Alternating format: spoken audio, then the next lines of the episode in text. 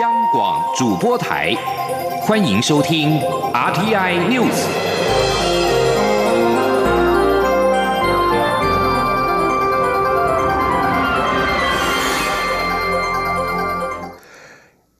各位好，欢迎收听这节央广主播台提供给您的 RTI News，我是陈子华。中国电影报在今天引述中国国家电影局消息表示，中方将暂停中国大陆的影片跟人员参加二零一九年第五十六届台北金马影展。而对此，总统府发言人丁永功表示，阻止译文工作者参与金马奖不是聪明的决定。他并且指出，这不但是对中国优秀电影人的伤害，更无异于两岸的正向交流。他指出，文化无国界，艺术更不应有政治的藩篱。无论持任何理由阻止艺文工作者参与金马奖这样鼓励自由创作、欢迎多元观点的电影界盛会，都不是聪明的决定。而文化部针对中国国家。电影局颁布这项新禁令，也表示遗憾，并且强调，台湾金马奖会持续敞开大门，欢迎世界各地的电影工作者，也期待未来中国的电影工作者都能够有自由参与世界各地影展的自由。记者江昭伦的报道。针对中国大陆官方抵制第五十六届金马奖，文化部表示遗憾，认为此举无疑扼杀了中国电影工作者常年努力，限制电影工作者参与影展的自由。但仍强调金马奖永远敞开大门，欢迎世界与中国电影人参加。文化部次长彭俊康说。中国官方限制中国的电影工作者来参与影展，文化部对此深感遗憾，也呼吁中国的官方不要再以政治因素干预艺文工作者的文化交流。台湾是一个有创作自由的地方，未来金马奖仍将敞开大门，也期待中国的电影工作者未来可以自由参加世界各地的影展。文化部指出，台湾金马奖是为所有电影工作者打造尊重电影艺术及创作自由的亚洲指标性奖项，有其自主地位。金马奖的自主定位及运作不会因为任何政府以政治因素干预而受影响。金马执委会也已经对外说明，第五十六届金马奖已经进入评审阶段，金马奖各项活动会照常举办，不受影响。中国电台记者张昭伦台北采访报道。而对于中国国家电影局暂停中国影人影片参加第五十六届金马奖，电影界多数人反映是不意外，并且认为和近日两岸紧张关系有关，但还是希望政治气氛能够早日的缓和，让金马奖成为两岸以及所有华语电影人交流的平台。记者江昭伦的报道。从去年金马奖台湾纪录片导演不渝在金马颁奖典礼上领奖时的发言引发的政治风波后，一直都有传言中国大陆官方可能禁止中国电影人参加金马奖。近日，业界传闻更是甚嚣尘上，只是没有想到中国官方会公开下令。由于中国官方最近有不少对台限制措施，也因此，当台湾电影界人士第一时间听到这个消息时，反应都是不意外。国片重要推手、切猴子整合行销总监王师表示，相关传闻从去年底就开始，今天只是被证实而已。他并认为，这是中国官方试图影响台湾明年大选所做的一系列围堵政策之一，并非单一事件。王石强调，金马奖是华语影坛历史最悠久的影展，历经不同时期的演变，都与当时的国内外局势、经济开放程度有关。终于走到今天，成为华语影坛最崇高的影展尊荣地位。很多事情见怪不怪，不过他也希望这样的政治因素影响能够快点过去。往事说：“我们现在已经不会天真到说政治归政治，艺术归艺术，但希望有一天政治的气氛缓和之后，金马奖能够啊继续在这个呃所。”对，还是继续成为所有华语电影人共同能够来交流的一个平台。那什么时候能够恢复到那个阶段，我们就静观其变。导演吴念真也持同样的看法，认为中国官方抵制金马奖的活动是可以预料得到的。导演瞿永宁虽然也不觉得中国官方的禁令让他感到意外，但也强调电影就是需要更多交流，对大家都好。朱元平导演对于事情的演变则感到惋惜，强调金马奖的大门从来没有关过。中国电台记者张昭伦台北曾报道。另外，包括了第五十五届金马奖特别贡献奖得主台湾资深剪接师廖庆松也表示，华语电影在未来十年有机会成为全球重要的电影媒体。如果华语影坛分崩离析，很可惜。此外，影评人膝关节也在个人的粉丝专业上贴文，质疑在政治介入之下，“政治归政治，艺术归政艺术”这句话是否还成立？膝关节并且表示，艺术改变政治，政治成为艺术是电影人的终极目标。接下来我们关心天气方面的消息。中度台风利奇马持续的进逼台湾东部的海域，到今天傍晚五点的时候，它的中心位置已经来到了台北东南东方大约七百三十公里的海面上。中央气象局也在傍晚五点三十分正式的发布了利奇马的海上台风警报，也提醒在台湾北部、东北部以及东南部海面以及巴士海峡最的船只要特别留意。此外，如果利奇马的路径不变的话，陆上台风警报也将在明天发布。记者吴丽君的报道。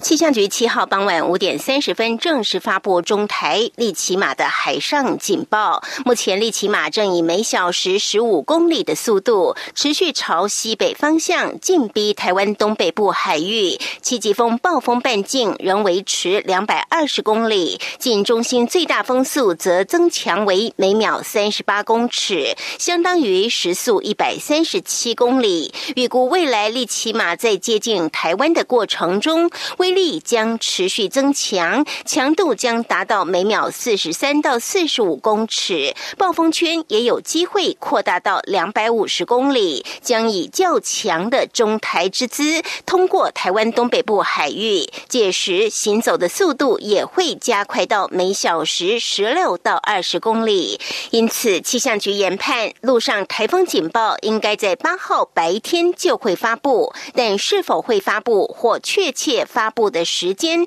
还是要依利奇马行进的速度及方向变化，以及暴风圈扩大的情况而定。谢明昌说：“如果他会发布陆上台风警报的话，应该在海上警报发布之后十二个小时左右。以这样的速度来推估，未来它移动速度如果在每小时十五公里到二十公里之间的话，十二小时前后是有机会发布陆上警报。那既然它中心会比较偏向台湾东北部海面通过的话，影响。”范围当然，宜兰跟北部地区受影响的机会当然相对是比较高的。气象局也提醒，利奇马最靠近台湾的时间点将落在八号下半天到九号一整天，包括北部、东北部以及中南部地区都要留意利奇马带来的强风豪雨。谢明昌说，在八号下半天，北部、东北部地区的整个下雨的情况就会越来越明显，也有达到豪雨的机会。那至于九号最近的时候呢？台湾除了北部、东北部地区，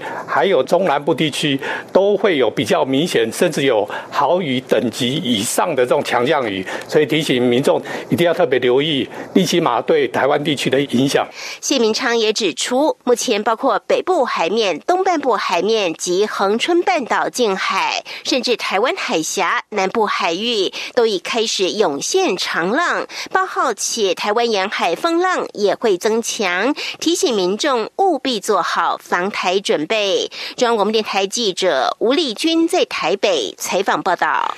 财政部在今天公布了七月海关进出口的最新统计，出口金额达到两百八十二亿美元，年减百分之零点五，进口为两。百四十六点四亿美元，年减百分之五点四。财政部分析，美中贸易纷扰持续拖累了全球经济成长的动能，而所幸部分的厂商生产线是陆续移回国内，在下半年出口渴望是逐渐的回稳。记者杨文军的报道。财政部七号公布，七月出口金额为两百八十二亿美元，微幅减少百分之零点五，由红翻黑。六月正成长宛如昙花一现。不过，若与韩国出口减幅百分之十一、新加坡减幅百分之十点三相比，台湾出口相对表现不错。进口部分则因为厂商备料步调不一，规模值为两百四十六点四亿美元，年减百分之五点四。在主要出口货品中，资通。风与视听产品、电子零组件出口规模各创历年单月及同月新高，分别年增百分之二十五点七及百分之一点八。而出口国中，对中国大陆持续下滑，对美国持续走扬，并创历年新高，年增百分之二十一点七。财政部统计处处长蔡美娜指出，美中贸易纷扰拖累全球经济成长动能，国际原物料价格也随之走缓。所幸部分厂商生产线。陆续移回国内，让订单移转效应发酵，下半年出口可望逐渐回稳。而蔡美娜也进一步指出，目前审查通过的九十八家回流台商中，今年以来出口增幅都是两位数，七月进口资本设备更成长百分之三十四点一，对未来投资落实应可乐观期待。他说：“那当然，这里面有些是属于，可能是属于他们原本就既定的投资。”但是不可否认，随着未来他们回流投资的逐步落实，哈，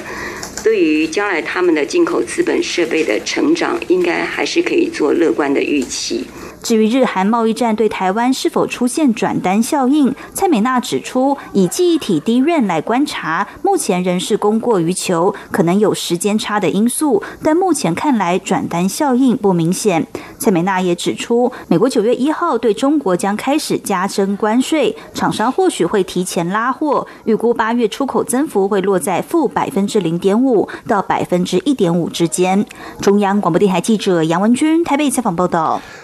农委会渔业署副署长林国平在今天表示，在六号遭到印尼海军拦检的高雄籍游满顺运班船，在印尼海军检查船上没有违禁品以及违规事由之后，已经同意放行。船上二十一人均安，在五到六天之后将返抵高雄。渔业署在六号证实，游满顺运班船是遭到印尼海军军舰的拦检。渔业署在获悉之后，就通知外交部协助处理。接着，印尼代表处要求军协组。洽印尼海军司令部外事组组长全力的救援，如果查无违规，应立即放行。渔业署表示，在船上共计有二十一人，台籍三人，菲律宾籍三人，印尼籍十五人。此船载运的是尾鱼。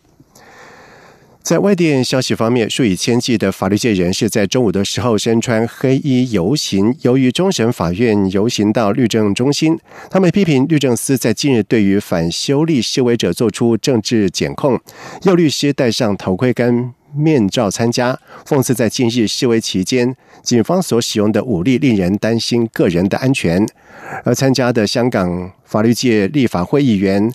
郭荣铿向媒体表示，法律界不应该接受政治检控，要求跟律政司司长郑若华对话。而资深律师陈锦生则是表示，应该成立独立调查委员会，找出事件的真相。而香港律师界，尤其是大律师工会，一向是被视为是侵犯民主派，在过去曾经多次的举行游行，表达对司法问题的不满，包括中国全国人大代表会解释香港基本法。另外，中国国务院港澳事务办公室以及北北京中央驻港联络办公室就香港目前的形势，也在今天在深圳举行了座谈会。中联办主任王志明表示，这是一场关乎香港前途命运的生死战、保卫战，已经到了退无可退的地步。当前最重要的就是治暴治乱，稳控局势。北韩在六号发射的发射体被证实为北韩版的伊斯坎德尔的 KN 二十三飞弹，而南韩专家认为，北韩这型的飞弹已经进入了可实战部署的阶段。韩国联合通讯社表示，北韩官方媒体在今天表示，在六号在北韩西部作战飞机场进行的新型战术飞弹的示威发射。从公开的照片来看，新型战术飞弹外观跟五月四号以及九号和七月二十五号发射的 KN 二十三飞弹相同。而南韩合同参谋本部分析表示，这些发射体飞行高度大约是三十七公里，飞行的距离大约是四百五十公里，最高飞行速度超过了六点九马赫。而六号这两枚的战术飞弹飞越北韩首都圈和中部内陆的地区上空，精确打击设在半岛东部海域的八岛。同时，专家表示，此举意在展示新型武器精确的极高。而根据报道指出，北韩版的伊斯坎德尔的打击能力是再次得到了印证，引起对韩美飞弹防御系统出现漏洞的忧虑。美国国防部督察长办公室在六号表示，在美国撤军叙利亚之际，当地的伊斯兰国 S 圣战团体是逐渐的死灰复燃，并且巩固了在伊拉克的叛乱的能力。督察长办公室发布报告表示，在以美国为首的国际联军发动空袭支持之下，伊拉克和叙利亚部队从这些圣战士的手中收复了众多的失土，而。IS 之后是趁着当地的部队势力减弱之际，也壮大自身的影响力。报告并且表示，IS 已经能够在这两个国家重组势力，并且维持运作。部分原因是当地的部队依然没办法维持长期运作，同时执行多项的任务或掌握他们已经收复的稀土。而尽管若干的指挥官表示，或美国支持的武装部队叙利亚民主力量还需要接受更多训练和装备来对抗叛乱活动，川普政府仍决定撤军。以上新闻由陈子华编辑播报，这里是中央广播电台台湾之音。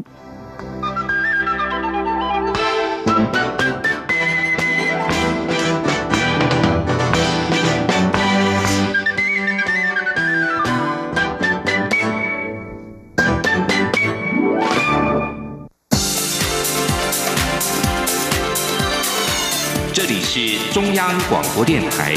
台湾之音，欢迎继续收听新闻。现在时间是晚上的七点十五分，欢迎继续收听新闻。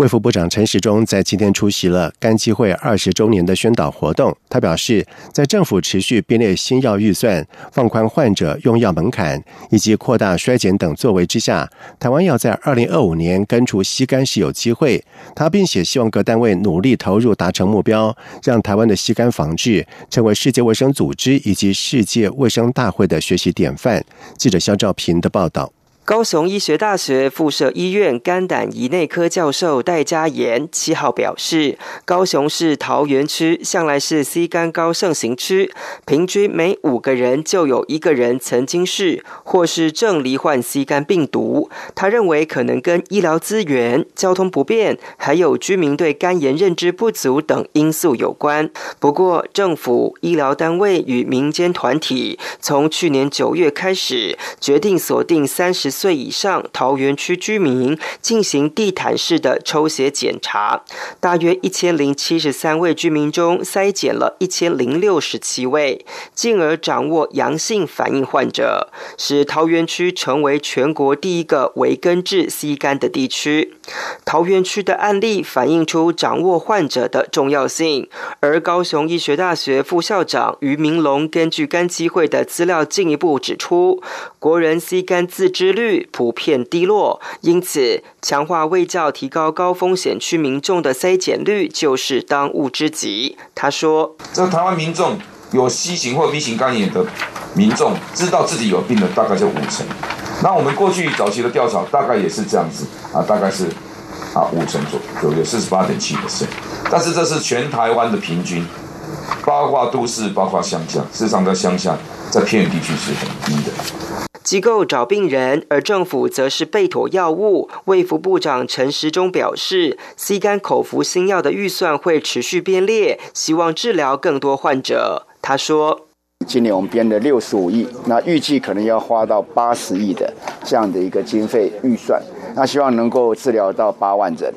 好，那我们也希望在二零二五能够在台湾能够消除吸肝。”那当然，这个事情是非常的困难，但因为最主要是因为第一个费用也高，然后第二个是病人对于疾病的一个自知率并不是很高。所以我们需要靠很精确的一个工位的筛检，把病人找出来。陈时中表示，政府不仅连年增加新药预算，全面开放病人接受治疗外，也扩大 C 肝的筛检服务，希望二零二五年全面消除 C 肝，让台湾在世界卫生组织以及世界卫生大会中再度写下可供国际学习的工位典范。中央广播电台记者施兆平采访报道。民进党中指会在今天通过了第二波的立委征召区的提名，确定在台北市、台中市跟桃园市部分的选区不予提名，将和第三势力采取策略合作联盟的方式，以争取最大胜选为目标。记者刘玉秋的报道。民进党积极布局二零二零立委选战，七号中执会通过第二波立委征召区提名名单，确定在台北市地湖选区、桃园市第六选区、台中市第三选区三个监困选区不予提名，将与第三势力合作，分别支持刚退出时代力量的立委林长佐、实力立委洪慈优以及无党籍的立委赵振宇竞选连任。同时，初选无人登记的台中市第二选区也确定与。与台湾激进合作，共推台湾激进发言人陈柏回征战，采取策略合作联盟方式，以争取最大胜选为目标。同时，第二波立委征召名单中，民进党也确定征召现任不分区立委蒋吉安出战桃园市地湖选区、平镇龙潭区，以及提名屏东县政府原住民处长吴立华参选山地原住民立委。不过，民进党中执会原规划进行的第二波区域立委征召提名中，台北市有多个选区已锁定人选出战，征召作业也趋于成熟。但在民进党主席卓泰与时代力量党主席邱显智会面后，北市立委征召全数暂缓提名，甚至传出礼让的声浪。卓泰对此表示，民进党与其他政党间谈的是合作，从不出现礼让的字眼，且民进党仍会依照原计划继续征召，但未来会就重复提名的地方再与实力进行协商。那今天也有提出说，我们在台北松信义松山这个选区会礼让，昨天也完全没有提到这样的一个状况，甚至我们表示说，呃，这个选区跟其他选区，我们一并是在我们原来预定的征召计划当中，我们会看状况来适当的时机来进行征召。另外，民进党中执会也通过将在九月二十八号召开全代会。民进党发言人李明利说，全代会将规划总统与地委参选人的誓师活动。另外，适逢当天也是民进党党庆，党内也将规划活动，开放全民参与。中广电台记者刘秋采访报道。而卓文泰呢，在今天也证实了和行政院前院长赖清德会面，但是并没有触及到不分区立委的问题。至于是否有蔡赖配的可能，卓文泰表示，这是蔡英文总统要去谈的，不是他所能够越权。另外，在高雄市长韩国瑜和前红海董事长郭台铭是迟迟没有见面的情况之下，国民党党内整合面临危机。针对是否已经和郭台铭通电话，国民党主席吴敦义在今天表示，接不接电话不是别人问，他就随便讲。吴敦义也说，国民党的整合随时都有希望。记者王维婷的报道。国民党总统初选过后的整合面临挑战，高雄市长韩国瑜迟迟未与前红海董事长郭台铭见面，但郭台铭和国民党立委王金平已经会面，且郭台铭也和台北市长柯文哲通电话，郭柯结盟的消息甚嚣尘上。媒体报道，国民党内透过各种管道，希望能与郭台铭联系。传出国民党主席吴敦义甚至找上郭台铭的表姐夫，也就是台积电创办人张忠谋，希望能与郭台铭联系。吴敦义七号面对媒体询问是否已经与郭台铭通话时表示，接不接电话不是别人问，他就随便讲，也不是有通就接得上。吴敦义说：“国民党的整合随时都有希望。”他并且批评柯文哲筹组台湾民众党是剽窃台湾民主先驱蒋渭水的想法，违背道义。吴敦义说：“就是有通，我也不能随便讲。何况有时候接不一定能接得上。那国民党可能还有希望吗？你怎么看？当然，随时都有希望嘛，尽最大的努力啊。”现在柯文哲一直在拉拢这个郭台铭，他一直在拉拢，我们也在拉拢啊。那你觉得谁会拉选票？大家努力嘛。那你觉得谁会成功？你不可能告诉他不要拉拢啊。他既然违背道义哈，人家的后人都不不赞成，他剽窃人家的台湾民众党，这个也不好，不好。要选总统的人哈。基本的道德跟人格应该要尊重人家。国民党副主席郝龙斌则要外界给郭台铭一点时间，让他好好沉淀。郝龙斌呼吁外界多一点同理心，先见面后见面并不重要，最重要的是郭台铭和王金平的决定。郝龙斌强调，大家都在努力协助整合，然后要化解郭台铭和王金平在初选过程中遇到的委屈。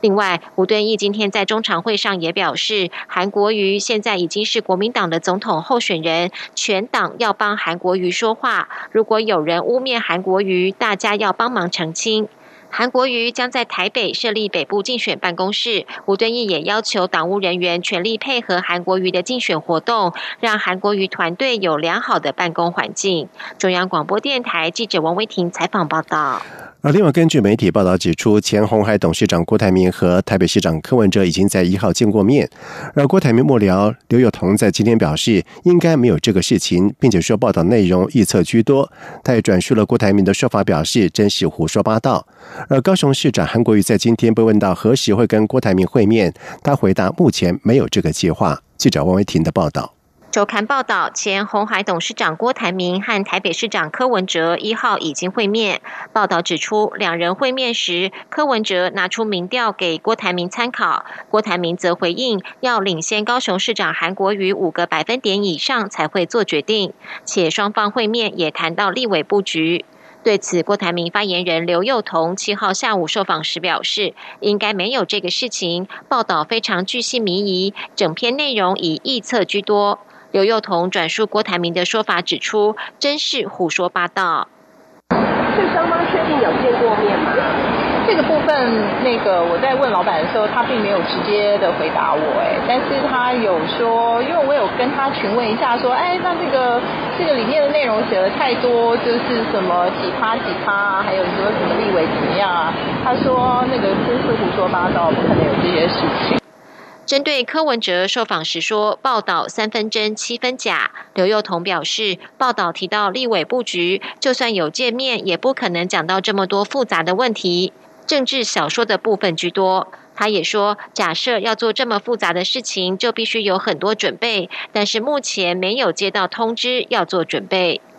另外，莫拉克风灾十周年，位在高雄山林区的永林农场因为台风来袭取消纪念活动，郭台铭也不会出席拥抱大爱莫拉克十周年的活动，使得郭台铭和韩国瑜的会面机会落空。韩国瑜今天被媒体问到什么时候会有郭韩会，他回答目前没有这个计划。中央广播电台记者王威婷采访报道。而对周刊的相关报道，柯文哲在今天表示，报道内容有三分真七分假，但是他不愿意证实是否有跟郭台铭会面，也不想对外界说明三分真的内容，只表示台湾民众党不用去找郭台铭讨粮草。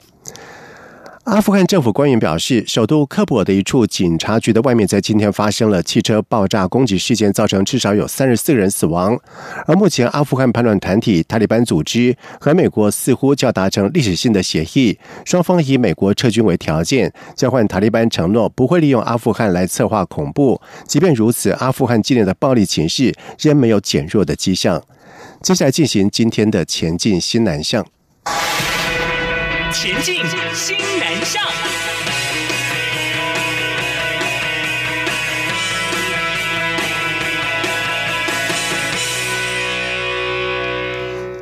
行政院政委员郭明星在日前表示，因为因应。美中贸易战，政府协助企业在海外策略布局时程提前进行。目前正评估台湾智慧产业进驻印尼泗水跟泰国北部的园区，在明年就能够启动细部谈判。高明鑫并且表示，政府推动产业升级，让台湾厂商从第一阶段的零组件跟代工，进阶到第二阶段的系统整合输出，将国内成熟的示范应用输出到海外。而第三阶段则是国际策略布局，也就是主动了解合作国家的需求，协助对方的发展。他并且指出，美中贸易战发生之后，政府协助台商在海外策略布局的时程提前进行，而目前将重点放在新南向国家跟邦交国，包括了马来西亚、印尼跟泰国，都表达希望台商前去投资布局智慧产业的意愿。而政府也有和友邦圣文森以及施瓦蒂尼讨论。他并且说，目前正在考虑各个案子的优先顺序。印尼跟台北渴望在明年启动西部谈判，将会。会尽快的跟相关国家政府和台湾的厂商沟通。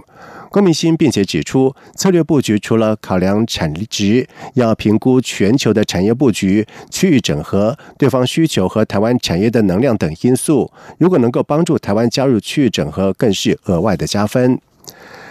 中华民国教育部为了鼓励越南等地优秀青年学生到台湾各大学攻读学位，获取各学术领域专业知识技能，为两国的社会经济发展以及文教交流做出贡献，设置了台湾奖学金以及华语文奖学金供学生申请。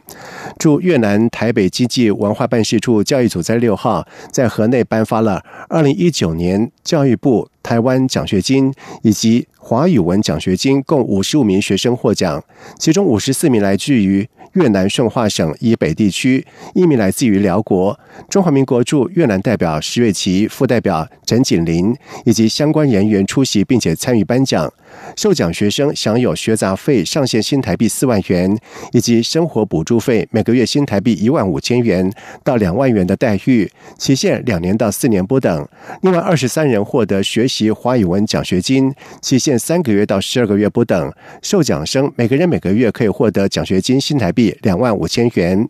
同时，主办单位还安排了介绍受颁受奖的学生规定、申请签证以及在台居留规定等活动，让获奖。掌声做好准备，跟安心赴台学习。以上新闻由陈子华编辑播报，这里是中央广播电台台湾之音。